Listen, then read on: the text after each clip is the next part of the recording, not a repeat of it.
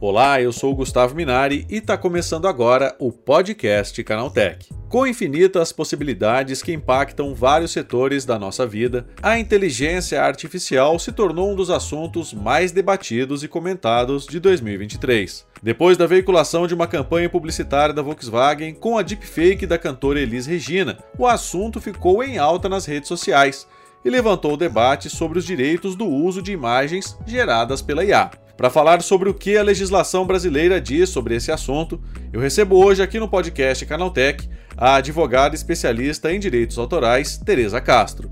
Então vem comigo que o podcast que traz tudo o que você precisa saber sobre o universo da tecnologia está começando agora.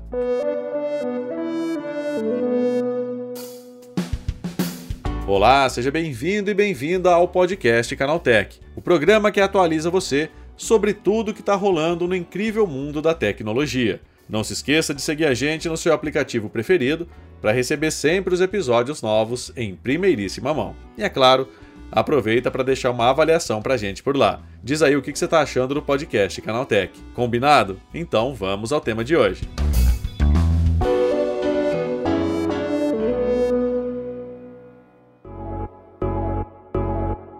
Comercial da Volkswagen com uma imagem gerada por inteligência artificial da cantora Elis Regina, contracenando com a própria filha Maria Rita, dividiu opiniões. De um lado, pessoas encantadas com a possibilidade de rever a artista ao lado da filha, numa sequência emocionante de imagens, e do outro, aqueles que torceram o nariz com o uso da IA. É sobre os desdobramentos dessa polêmica que eu converso agora com a advogada Tereza Castro, especialista em direitos autorais. É, Tereza, como ficam os direitos de imagem com os avanços das inteligências artificiais? Então, é, com essa tecnologia hoje de deepfake, né, da inteligência artificial, consegue gerar imagens, principalmente de pessoas existentes, né, ou que estão vivas ainda, ou que já morreram, a gente tem um debate que entra muito entre os direitos autorais da IA que gerou, né, essa imagem, e também as questões de direito de imagem daquela pessoa, viva ou já falecida.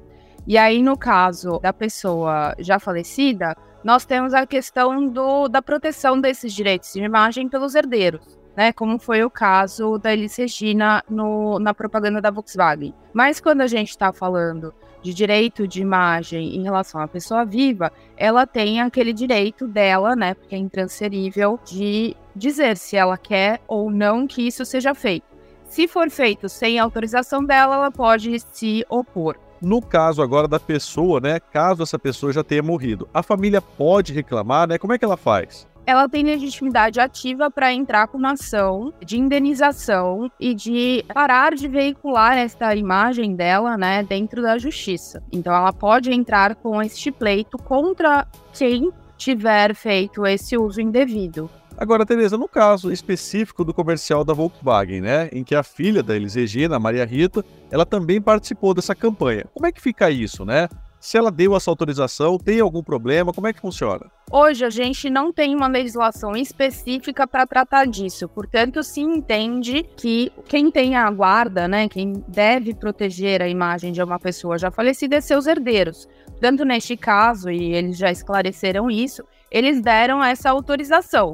Agora, mesmo que a Maria Rita ela não tivesse participado do comercial, né? Ela tivesse ali a revelia alguém usado a imagem da mãe dela, indevidamente e tal. Ela poderia ter autorizado o uso da imagem da mãe, mesmo que isso fosse feito posteriormente? Como é que funciona essa questão? Sim, ela pode, porque assim, o uso comercial da imagem de uma pessoa falecida pertence também, essa autorização pertence aos herdeiros. Então, como eles, como herdeiros, autorizaram, eles poderiam fazer isso. A questão toda, neste caso, e toda a discussão que gerou em torno dele, é que antigamente a gente só tinha imagens que já existiam, né? Então também cabiam aos herdeiros dizer se poderia ser usado ou não. Só que elas já existiam, então a pessoa, antes de falecer, produziu aquelas imagens, seja em algum lugar, numa filmagem, etc. Com a IA, a gente tem novas imagens, né? Uhum. Então a grande discussão é muito mais moral. Se aquela pessoa que faleceu autorizaria ou ficaria confortável em estar dentro daquela, enfim, daquela propaganda ou daquela geração associada àquela marca, associada àquele, àquela situação. No caso específico, como eu falei, hoje nós só temos a autorização dos herdeiros. Os herdeiros são responsáveis por dispor, né, saber se aquele que ele está guardando a imagem, seu parente, seja pai, mãe, enfim, gostaria que isso acontecesse. Bom, Tereza, e você acredita que em breve, né, essa legislação ela vai ter que ser revista, né, principalmente com esse desenvolvimento de novas tecnologias de inteligência artificial? Com certeza, porque nós temos muitos desafios hoje para o direito em relação ao avanço da tecnologia. É claro que não é que nós não tenhamos regras, né? As regras é existem e elas continuam existindo e sendo aplicadas de forma razoável para os avanços da tecnologia e pelas coisas novas. Mas existem projetos de lei que discutem a IA hoje. Fora do Brasil, a gente vê isso acontecendo muito, porque nós temos hoje inteligência artificial sendo usada não só no uso de imagem de pessoas famosas, né, que já faleceram para um fim comercial, como é o caso, mas também para narração, para geração de capa de livro, para o cinema e a televisão, enfim, tem vários usos que estão sendo feitos e com certeza em algum momento isso vai ter que ser disciplinado com mais especificidade. Beleza, a gente está falando agora de pessoas que já morreram, né? Mas se a pessoa estiver viva e ela for vítima de uma deepfake, né? Qual que é o procedimento? O que, que essa pessoa deve fazer? Deve primeiro procurar um advogado, de preferência um especializado em crimes cibernéticos, para que possa entrar com uma ação na justiça contra a empresa que fez essa geração indevida com tecnologia de inteligência artificial da sua imagem, pedir indenização e que pare de ser veiculada a imagem. É isso que eu ia te perguntar, né? Essa empresa ela pode ser penalizada, né, por ter feito o uso indevido dessa imagem, mesmo que essa imagem tenha sido gerada por uma inteligência artificial, ou seja, ela não é uma foto que estava numa rede social, enfim, ela foi lá gerou uma imagem nova, né, com o rosto dessa pessoa.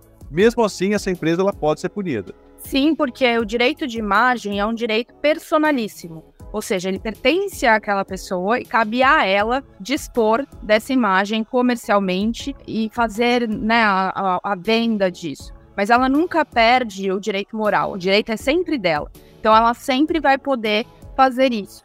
O que nós temos de discussão hoje é que a inteligência artificial gera, e aí, quando ela gera, o que ela gera pertence à empresa que é dona dela. Só que nesse caso a gente está falando de um direito personalíssimo, né? Que é a imagem. Então é a imagem de alguém que existe, não é de um avatar qualquer. E neste caso, não dá para sobrepor uma coisa a outra. O direito da imagem é mais importante do que o direito de detenção dessa tecnologia por qualquer empresa. Tá certo, Tereza. Obrigado pela tua participação. Bom dia para você, hein? Obrigada, Gustavo. Foi um prazer. Tá aí, essa foi a advogada Tereza Castro falando sobre como o uso da inteligência artificial pode impactar os direitos de imagem aqui no Brasil. Agora se liga no que rolou de mais importante nesse universo da tecnologia no quadro Aconteceu Também.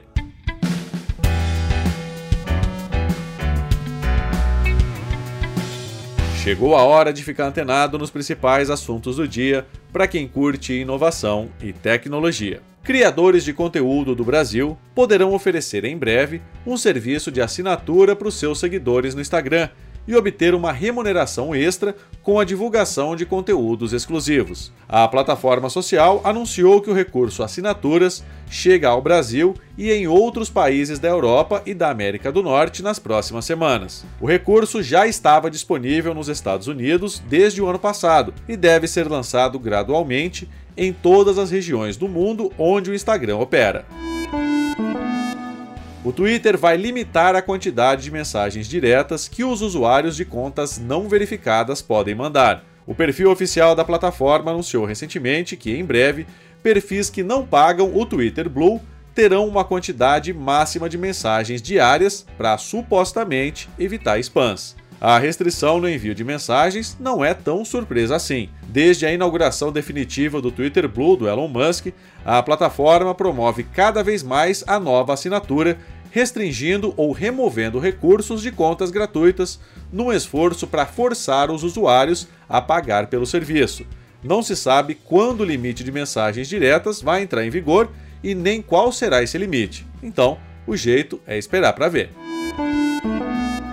O TikTok vai permitir postagens em texto e dá mais um passo para deixar de ser apenas uma rede social de vídeos curtos. O formato se junta aos vídeos que permitem tamanhos variados e às fotos como possibilidade de publicação da rede que pertence à chinesa ByteDance e que sacudiu o mercado nos últimos anos. Agora, ao abrir a tela de postagem do TikTok, será possível escolher a opção de texto para compartilhar poemas, letras de música, histórias curtas e qualquer outra coisa em forma de texto.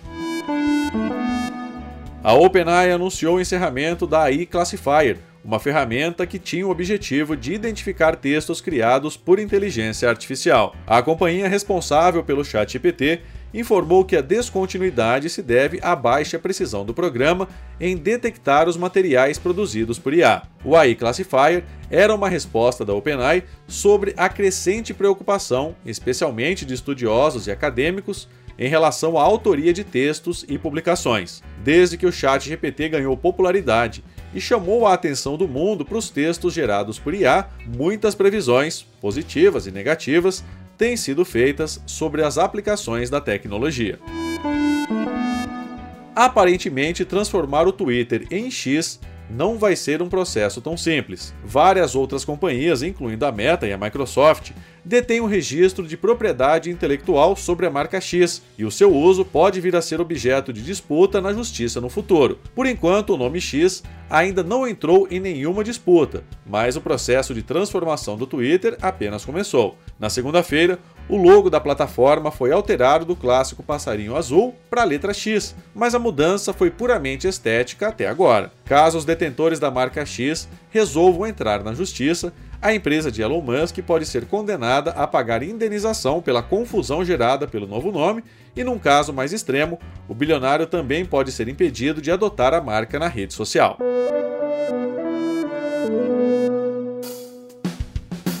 Tá aí, com essas notícias, o nosso podcast Canaltech de hoje vai chegando ao fim.